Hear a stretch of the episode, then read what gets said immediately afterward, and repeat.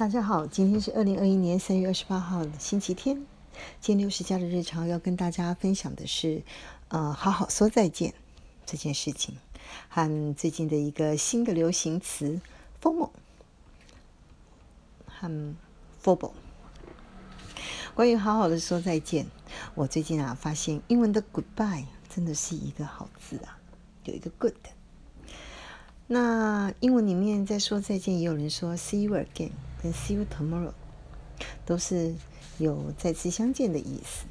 和日文的 Mada 阿西达明天见意义也相似呢。中文呢说再见，也是跟英文里面的 See you again 是相同意思呢，正好。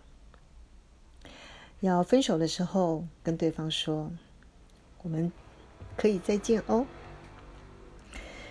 其实啊，六十家人呐渐渐觉得。再见呢，比想象中的珍贵，不是必然。所以六十家人也开始学习，用日本人一起一会的心，和自己以及一家人相见的时候呢，好好的相处，以优雅的外表和开心的心意互相对待，并且在分手的时候或分开的时候，用感恩的心好好的说再见。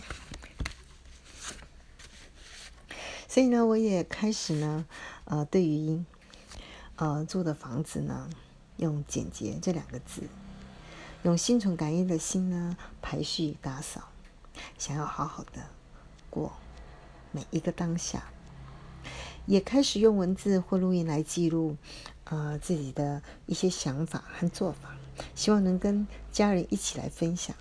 我希望能够和一家人的沟通能够更顺畅，不要产生不必要的误解。当然，仔细学习也是非常重要的呀。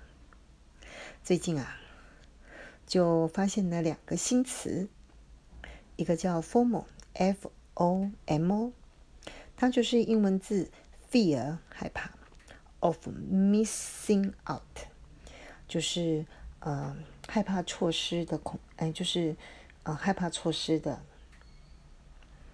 或者是有人称为社群恐惧症。简单讲，就是害怕对不对钉啦。嗯哼，嗯，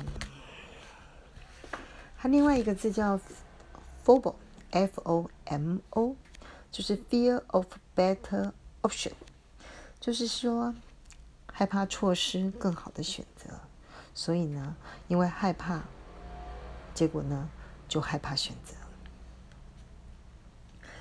啊，这两个词啊，是最近的一个流行病哦。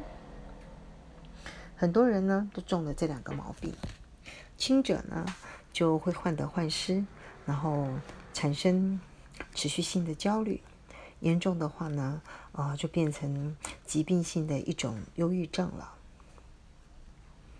嗯，我不知道应该怎么来解决这两个流行病，那只能分享两件事吧。既然是流行病，那就表示很多人中了哦。所以万一自己中了呢，也不要太担心。重点是怎么改善，还有不要病得太严重。我有时候在想，源头可能就是爱比较跟爱计较这两件事情吧。这两个教真的不能信得太深哦。好，以上。